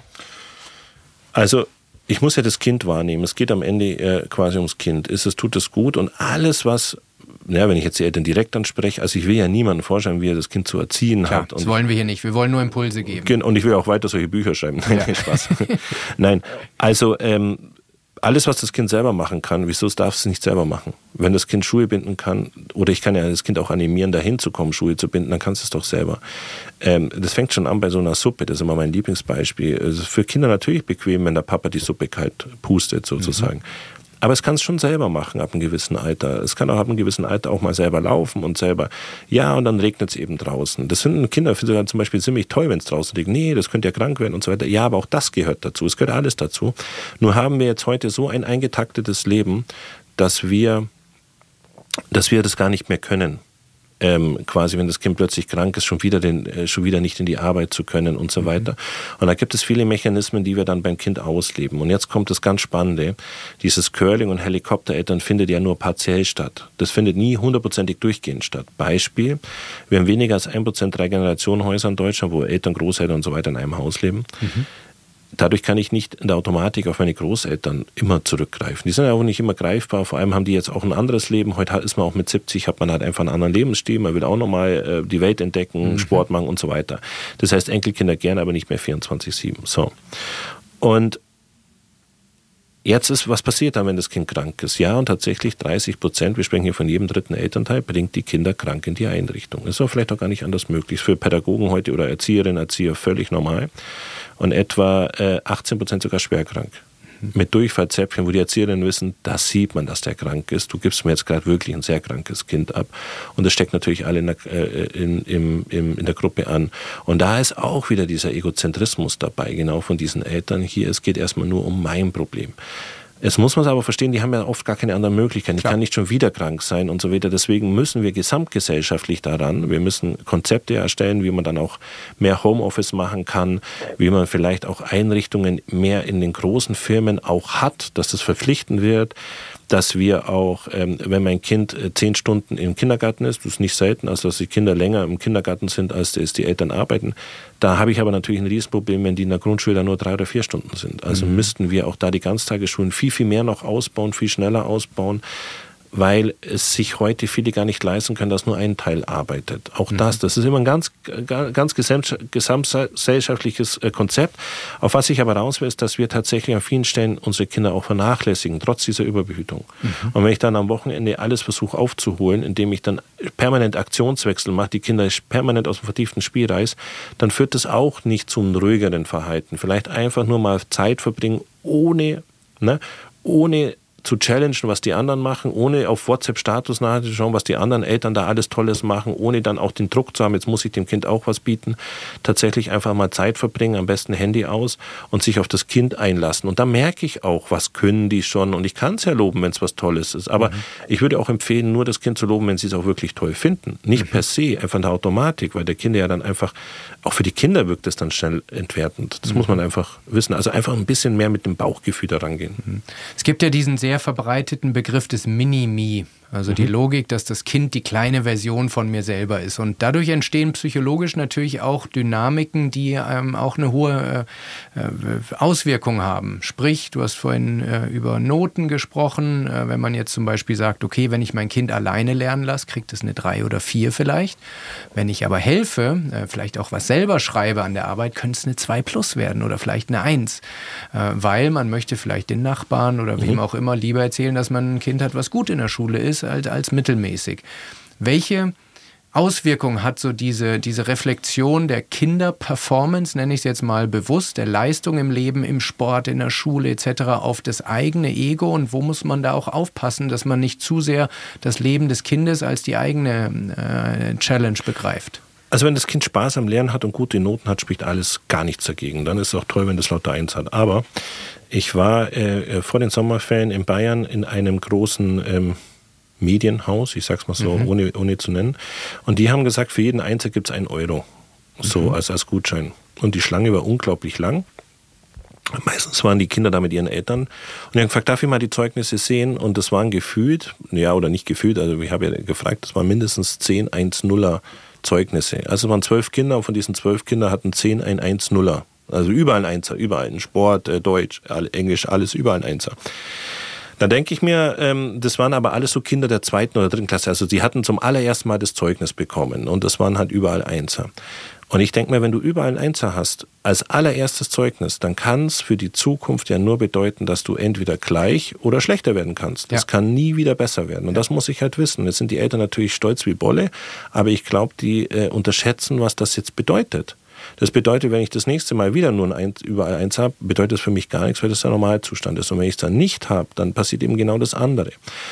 Ähm, wenn die Kinder einfach top sind, okay, super, kann sein, aber ich, wir wissen halt auch, welche Mechanismen so oft dahinter stecken und genau das, was du jetzt beschreibst mit diesem intensiv Lernen und es muss überall besser sein und es muss die ganze Welt mitkriegen, geht es da wirklich um das Kind? Geht es da wirklich um das Wohlergehen? Geht es da wirklich, dass das Kind was lernt, was mitnimmt oder geht es da tatsächlich einfach, dass ich besser bin als alle anderen, ich als Vater oder als Mutter jetzt eben nicht versagt habe, sondern der Beste bin? Und wenn ich das spüre, wenn ich das einfach mal reflektiere, muss ich sagen, ja, dann kann es auch für die Zukunft vielleicht nicht unbedingt so förderlich sein. Also da müssen wir einfach aufpassen. Wir müssen diesen Leistungsdruck an der Stelle rausnehmen. Äh, Unser Kind ist ja kein Projekt, sondern mhm. es ist tatsächlich ein, Lebewesen. Das hat auch ein Recht. Es ist auch okay, wenn es ein Dreier schreibt. Es ist auch okay, wenn es ein Vierer schreibt. Das ist alles, alles okay. Es wird ja immer unser Kind bleiben. Und ich glaube, da sollten wir anders äh, Stück denken. Äh, wenn es aber über Einser schreibt, ist auch gut, um Gottes Willen. Aber eben nicht mit so einem Druck. So an der Stelle. Mhm. Du schreibst an anderer Stelle auch viel über die Wichtigkeit von Langeweile. Mhm. Und dass Kinder, gerade Kinder, ich glaube, es gilt auch für uns Erwachsene, aber jetzt sprechen wir auch über Kinder, dass sie die ertragen können. Viele würden Langeweile als etwas Negatives äh, be bezeichnen, wenn man sagt, und wie war es im Urlaub? Ah, ich hatte auch mal Langeweile, dann wäre das eher ein Makel des Urlaubs und, und kein Gütesiegel. Äh, erklär uns doch mal, warum Langeweile wichtig ist und wie könnte sowas ganz konkret im Alltag äh, mhm. aussehen, wie du ihn als sinnvoll erachtest. Weil Langeweile so unangenehm ist, versuchen Kinder die zu umgehen, indem sie dann irgendwas Kreatives machen. Ich fasse das jetzt mal ganz simpel zusammen. Mhm. Und das dürfen heute Kinder nicht mehr. Weil die sagen nicht mir ist langweilig, sondern Mama, mir ist langweilig, Papa ist mir ist langweilig. Und schon bin ich als Vater oder als Mutter in der Teil, Bringschuld. Ja, genau, Teil der Langeweile. Und das ist gar nicht meine Langeweile. Das ist nach wie vor die Langeweile des Kindes. Aber die Kinder sind gewohnt, dass die Eltern sofort reagieren. Also mir ist langweilig. Das hört man sehr, sehr oft von Kindern. Wahrscheinlich öfters, als es früher der Fall war. Das mhm. weiß ich aber nicht. Ich habe da keine Daten zu. Ja. Man hört das aber sehr oft. Aber früher haben die Eltern nicht so schnell reagiert. Warum? Das war gar nicht das Konzept, dass ich die Langeweile des Kindes bekämpfe. Heute eben schon, weil Eltern das sofort als, als ihr Problem sehen. Also bei dem Geburtstag, wenn ein Kind dann kommt, nehmen wir mal an, man organisiert heute als Vater einen Geburtstag, dann kommt ein Kind, ein Gastkind und sagt, mir ist langweilig. Dann würde ich sofort mir den Schuh anziehen, um Gottes Willen, jetzt habe ich einen schlechten Schlechte Party. Schlechte, genau. Was sagen was die Eltern? Absoluter Unsinn ist, weil Kinder selber aus dieser Langeweile wieder raus müssen. Und das ist nicht mein Job. So, also die, die können das auch innerhalb von kürzester Zeit. Man muss ja nur fünf Minuten warten und dann machen die schon wieder was anderes oder spielen oder irgendwie. Aber wir fühlen uns zu sehr bemüßigt, ihr auf jeden Fall nicht langweilen zu lassen. Das ist aber ganz, ganz wichtig. Wichtig für die Kreativität, für die intrinsische Motivation und wieder für die Gestaltung der Umgebung. Und dann gibt es eben Eltern, die sagen, ja, bevor sie mein Kind langweilt, habe ich auch immer das Tablet griffbereit. Das sieht man bei Eltern, die zum Beispiel lange Autofahrten machen, muss das Tablet hinten gleich drin sein, ne, dass die Kinder auch keine Sekunde langweilig aus dem Fenster schauen müssen. Aber das ist für die Entwicklung eben enorm wichtig. Das ist enorm wichtig, quasi aus so einer Langeweile auch mal Geduld lernen, auch mal Langeweile aushalten und sehen, schau mal, da passiert gar nichts Schlimmes, wenn ich mich mal fünf Minuten langweile. Und ich lasse mich eben nicht bespielen, weil dann passiert nämlich Folgendes liebe Eltern bespielen mich oder liebes Internet bespielen mich. Aber die Bespielung kommt immer von außen und nicht von mir innen. Mhm. Und das muss man eben verstehen. Und wenn ich jetzt so enorm eben so aufwachse, dann ist es was ganz Schlimmes. Äh, tatsächlich, weil das äh, Kreativität unterminiert, intrinsische Motivation und am Schluss uns nicht glücklicher macht, sondern genau das Gegenteil. Mhm. Also das ist ein, ein, ganz, ganz wichtiger Punkt äh, an der Stelle. Und wir wissen auch von unseren Studien, dass vor allem Menschen, die eben so schnell, so Curling-Eltern, über Helikoptereltern und so weiter, sehr schnell, sehr ungeduldig sind und sehr schnell reagieren bei den Kindern und dadurch gewisse Entwicklungsstufen gar nicht so forcieren. Und am Ende führt das zu einer gleichen Ergebnis, als wenn sie die Kinder komplett vernachlässigen weil sie zu schnell agieren. Also zum Beispiel, Kind sagt Mama Ball, wie heißt das bitte Ball? Ja, hier hast du. Ich weiß ja schon, was mein Kind will. Es wäre ein Ball, es soll ja nicht leiden. Ich überspitze jetzt ja, mal. Ja. Während ähm, die Kinder, die ihre Kinder sehr, äh, sehr stark vernachlässigen, erst gar nicht zuhören und dann auch nicht reagieren. Äh, und das Kind dann irgendwie auch nicht eine ausführliche Sprache lernt als Beispiel oder im Sozialverhalten Konflikte lernt selber zu lösen. Diese Eltern gehen halt zu schnell dazwischen oder eben gar nicht. Mhm. So oder geben dem Kind keine Rahmen vor, ähm, bei dem einen Extrem äh, oder dem anderen. Und das führt halt einfach dann dazu, auf Dauer sozusagen, dass bestimmte Dinge halt untrainierter sind oder dann müßig später antrainiert werden müssen. Mhm. Lass uns noch ein bisschen detaillierter über das Thema Smartphone und Social Media Konsum. Du hast schon an vielen Stellen erwähnt, aber ich, ich möchte da nochmal zwei Dinge aufgreifen. Das eine, ich habe jetzt, wie gesagt, ich bin kürzlich Vater geworden, einen viel schärferen Blick, wie andere Eltern in der Umwelt unterwegs sind. Und was mir immer auffällt, ist, dass Väter, Mütter, Geschlechter unabhängig, wenn sie den Kinderwagen schieben, ich würde sagen, in 99 Prozent der Fälle ins Handy gucken beim Schieben. Was, was ich jetzt erstmal, ich, jetzt kann man sagen, nach sechs Wochen ist alles noch, vielleicht äh, bin ich in drei Monaten da auch, aber ich würde es gern vermeiden. Aber erzähl uns doch mal in, in aller Klarheit, was das auch für das Kind bedeutet, wenn es in seinem Kinderwagen sitzt, später älter wird, wenn es nicht ein Elternteil sieht, was bei ihm ist, was die Aufmerksamkeit beim Kind oder im, im, Umfeld hat, sondern im Handy und damit irgendwo in der Welt. Was macht es mit dem Kind? Also bei dem ganz, ganz kleinen Kind noch nicht so arg viel. Mhm. Also ne, wenn das jetzt zwar ein paar Monate ist, weil wenn ein Kinderwagen, wenn das Kind mich anschauen kann, ist es nicht im Buggy. Mhm. Weil sonst wird das Kind nicht sehen, dass ich auf, aufs Handy schaue. Aber man muss sich fragen, ähm, es ist natürlich eine Zeit, die ich mit meinem Kind auch verbringe in, in, in, dem Moment ich ähm, quasi gar nicht auf mein Kind schaue, ähm, das Kind mich anschaut, versucht Gestiken zu lernen, Mimiken zu lernen mhm. und ich natürlich anders agiere, weil ich, ich werde ja bespielt. Nimm mal an, ich kriege eine blöde E-Mail von einem Chef oder, oder irgendwas oder von einem Kunden oder wie auch immer und reagiere natürlich anders und das Kind will aber jetzt gerade meine Aufmerksamkeit. Das sind es Dinge, die wir ja später nicht ablegen werden, wenn wir solche Menschen sind. Also in der Regel. Mhm. Gottes Willen, jeder ist anders. Aber in der Regel werden solche Menschen dann auch später, wenn das Kind größer ist, das auch nicht ablegen und dann immer noch mimisch quasi für die Kinder falsch agieren, weil die ja quasi von unseren Eltern lernen, also die, also von unseren, Entschuldigung, von den Eltern lernen quasi, mhm. ähm, ähm, ähm Gestik, Mimiken einzuschätzen, das ist was ganz, ganz Wichtiges. Also es ist auch kulturübergreifend sehr wichtig, Gestiken, Mimiken gut einzuschätzen. Ich fand, wenn ich da Und einhaken das ist nie darf, adäquat dann. Es ja. war ja ein Riesenaufschrei, als wir über Masken zur Corona-Zeit gesprochen haben, dass die Kinder, die Kleinstkinder nicht mehr Mimik erfassen können. Ein ähnlicher Effekt ist doch, wenn das Gesicht ständig durch ein Handy verdeckt ist, oder? Das stimmt, aber ich könnte ja Gestik reichen, kann ich auch über Augen schon sehen. Ne? Wir, wir, wir, wir agieren ja auch Gesichtszüge an. Das ist ja nicht nur der Mund äh, mhm. an, an der Stelle. Und wir hatten ja auch die Masken nicht 24-7 auf mhm. und, und, und, und so weiter. Und ähm, Ah ja, aber es ist auf jeden Fall, also Menschen, die sich über das aufregen, dürften sich jetzt parallel nicht dann über die, über die, über die Handygeschichte auf, aufregen äh, äh an, den, an den Themen. Aber da könnte man es plakativ auch so darstellen, mhm. genau. Wie sieht denn aus deiner Sicht, du hast vorhin gesagt, äh, es macht ja keinen Sinn, Kinder zu digitalen Emeriten äh, zu äh, bringen, dass sie von der Welt komplett abgeschnitten sind. Auf der anderen Seite sehen wir, dass Kinder zehn Stunden am Tag am Handy sind.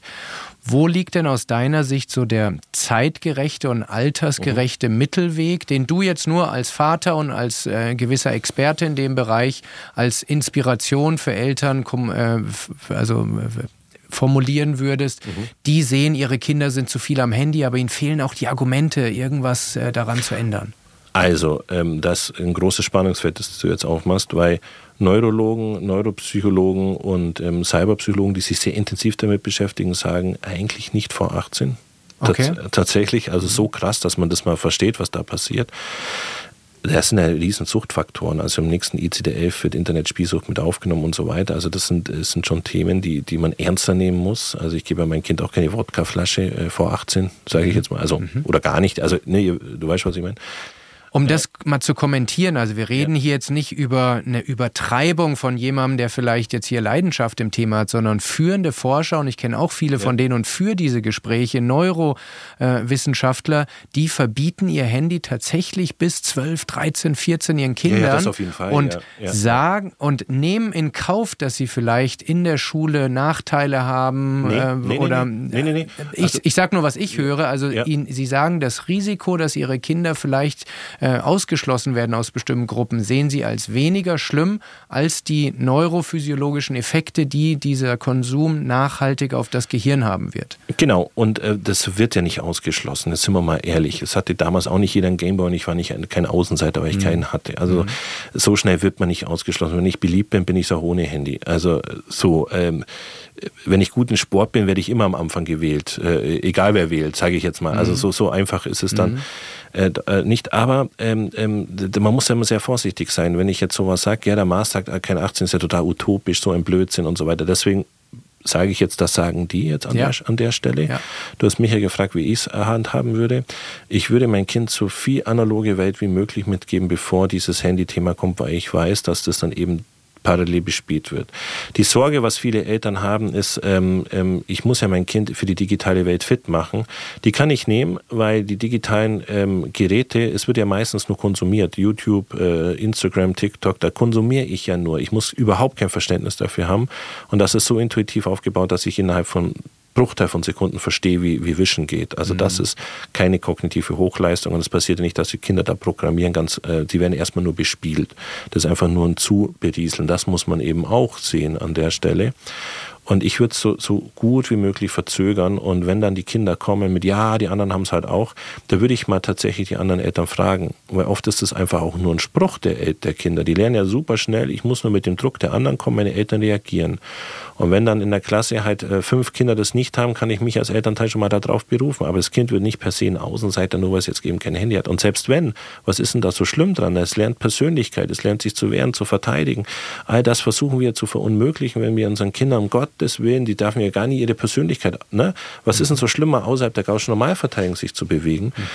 Ähm, da haben wir sofort Panik und ähm, das waren wir doch auch an vielen Stellen, an manchen Punkten und haben es dann doch wieder zurückgeschafft und so weiter. Ähm, ich würde es rauszögern, man muss es halt schauen, das ist ja ganz schwierig, aber ich würde es nicht verbieten. Ja. Das ist ein großer Unterschied. Also, weil ich ja selber sehr viel am Handy bin, ich Digitalisierung ein unglaublich tolles, wie gesagt, ich gehe in, in, in Länder, da habe ich natürlich immer noch Zugriff auf meinen Server. Das hätte ich nicht ohne Digitalisierung. Mhm. Ich bin großer Fan, Digitalisierung aus Effizienzgründen zu nutzen. Es ist auch toll, wenn Forscher sich auf der ganzen Welt remote zusammenschalten und wir Daten hin und her schieben können. Unglaublich toll. Ich würde es nur nicht nutzen aus Bespielungsgründen. Also da kann mich auch die Umwelt bespielen. Kann, ein Kind kann auch mit zehn wirklich auch mit dem Ball spielen. Da muss ich eben nicht jetzt ein Tablet in die Hand drücken und dann den ganzen Tag YouTube zurieseln lassen. Wir haben ja früher auch nicht den ganzen Tag nur Fernsehen geschaut. Mhm. Also äh, das muss man halt sehen. Also dazwischen, wenn ich meinem Kind erkläre aus Effizienzgründen, was man da machen kann, ist wirklich toll. Entertainment kann man auch in der analogen Welt lernen. Mhm. So, da ist für mich so, so, so, so ein Grad, Gradmesser.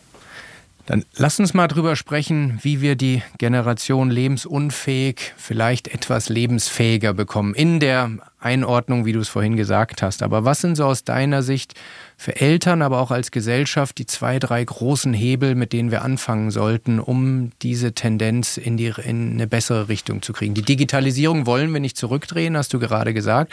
Aber was sind so die zwei, drei mhm. großen Hebel, um da äh, in eine bessere Richtung zu gehen? Ich glaube, wir haben schon viel gewonnen, wenn wir uns alle mal den Druck nehmen ob wir gute oder schlechte Eltern sind, sondern einfach, wir sind die Eltern. Jedes Kind hat ein Recht auf einen Vater und auf eine Mutter, ähm, nicht auf beste Freunde, Berater, Supporter, was jetzt die meisten Eltern halt einfach auch sind. Mhm. Äh, die Kinder werden immer wieder alle fünf Jahre in dem Alter neue beste Freunde haben, völlig normal, aber nur ein Vater und eine Mutter. Und wir können gar nicht die besten Freunde sein, weil beste Freunde zahlen nicht alles und sorgen nicht für mein Haus und fahren mich nicht jeden Tag in die Schule. Das sind keine besten Freunde. Oder das ist eine krude Vorstellung vom besten Freund, sage ich mal, eine sehr einseitige Freundschaft. Äh, nee, wir sind Eltern und das wird uns erstmal keiner nehmen können und die Kinder werden uns immer lieben, egal wie gut oder schlecht wir das machen. Das sind einfach mal so Fakten und da können wir einfach ein bisschen entspannter rangehen und das ist kein Wettkampf. Wir müssen nicht besser sein als die anderen, aber auch nicht unbedingt schlechter. Und äh, wir müssen den Kindern aber eine Chance geben, quasi diese Welt für sich zu entdecken und da an bestimmten Dingen zu reifen. Ich will jetzt auch niemandem künstlich sagen, äh, sperr dein Handy in den Tresor oder, oder konzentriere dich jetzt zwei Stunden auf das Kind, sondern einfach mal ein bisschen drauf schauen, ähm, auch mal loslassen. Es ist auch okay, wenn Kinder Geheimnisse haben, es ist okay, wenn Kinder auch mal hinfallen. All diese Dinge einfach ein bisschen entspannter sehen und äh, sich bitte zurück besinnen, wie es denn bei uns in der Kindheit war, was uns denn gut gefallen hat. Und fanden wir das gut, dass Mama oder Papa 24-7 da war. Das war an manchen Punkten toll, auch mal im Familienbett zu schlafen, aber es war mit 15 nicht mehr okay. Mhm. Und heute gibt es tatsächlich viele Eltern, die sagen, oh, ich fand das äh, toll, dass mein Sohn letztens mit 15 noch bei uns im Bett übernachtet hat. Das sind all diese äh, Dinge, wo ich sage, ja, das kann schon mal ein, zweimal sein, aber das, es muss auch ein Ablöseprozess sein, was auch völlig normal ist. Sind dann auch teilweise die, die bei der Studium, Studiumseinführungsveranstaltung noch daneben sitzen, oder? Oder in der Vorlesung mit drin sitzen. Auch oder das haben Vorlesung. wir. Jeder zehnte Junge mit 30 wohnt noch zu Hause.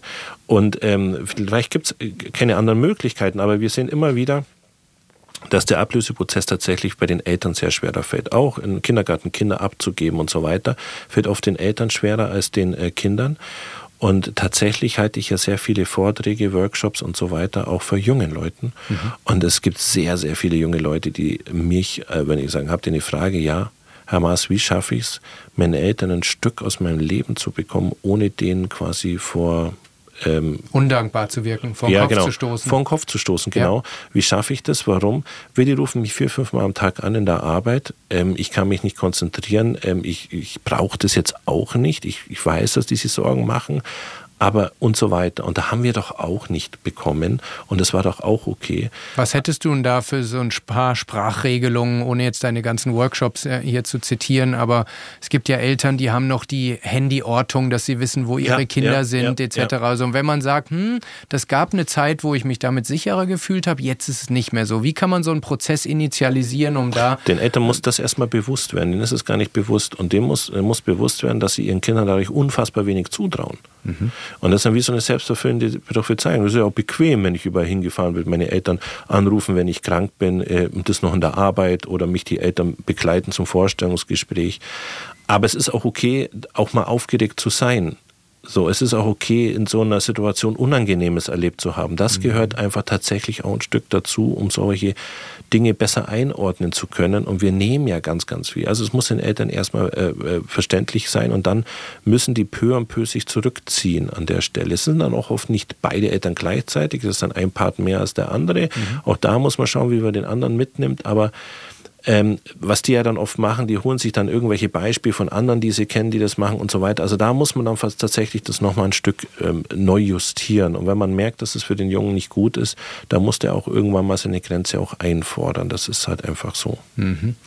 Und was kannst du Menschen, die jetzt zuhören, jüngere Menschen, die so eine Art von, von äh, Eltern-Kind-Beziehung genossen haben oder ertragen mussten, je nachdem von welcher Perspektive es sieht und sieht, dass man tatsächlich weniger widerstandsfähig ist, dass man äh, wenig äh. Frust aushält. Was kann man solchen Menschen mit an die Hand geben, damit sie auch aus eigener Kraft jetzt den nächsten Schritt für sich gehen, um besser klarzukommen? Also ganz, ganz, ganz wichtig, die Eltern waren nicht schuld. Das muss man jetzt auch dazu sagen, wenn jetzt ein Kind das empfindet. Ja. Weil das ist immer schnell gesagt, oh, die, meine Eltern, ich bin so, weil ich so bin, weil meine Eltern das gemacht haben. Es ist halt jetzt einfach erstmal alles so. Die Eltern haben es gut gemeint. Mhm. Äh, da, da sollte man erst positiv rangehen jetzt an die Jungen.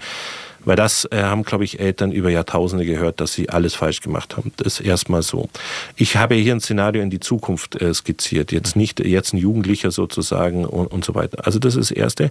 Aber das Zweite ist natürlich auch, ähm, ab irgendeinem Zeitpunkt X bist du auch ein bisschen deines Glückes Schmied. Und da musst du auch einfach das für dich lernen. Ja, wenn die Eltern das viel abgenommen haben, ist es müßiger, das aufzuholen.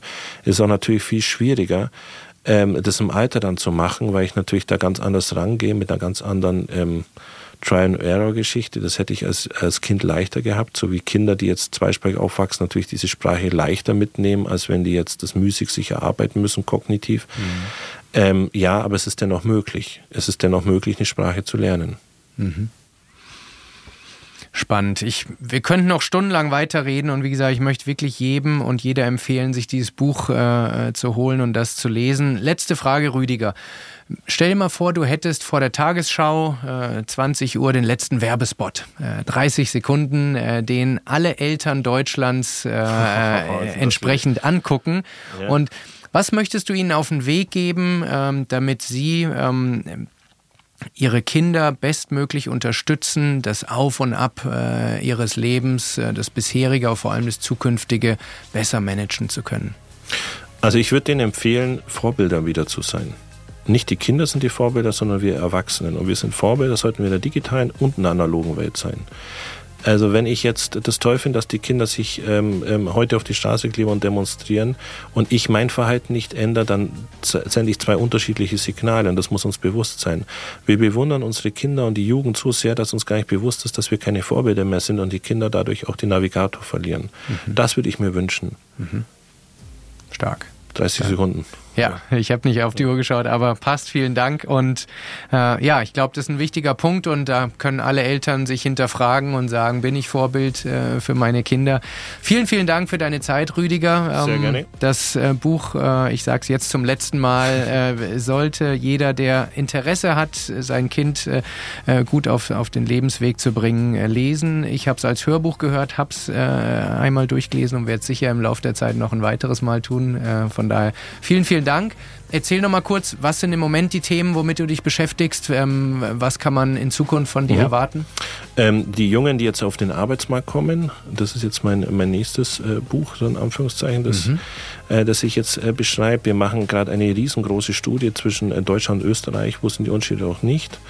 Ähm, es sind viele spannende Studien. Mhm. Wir haben jetzt ähm, mehrere tausend Azubis befragt, also Auszubildende, und haben mehrere hundert Ausbilder Gegensatz befragt, die die Auszubildenden einschätzen und umgekehrt. Und mhm. da schauen wir, das werten wir jetzt gerade aus, ob es da Diskrepanzen gibt. Also wir haben ganz, ganz viele spannende Themen. Okay, würde mich freuen, wenn du wiederkommst, Gerne. wenn es ein neues Buch gibt. Vielen Dank für deine Zeit. Gerne.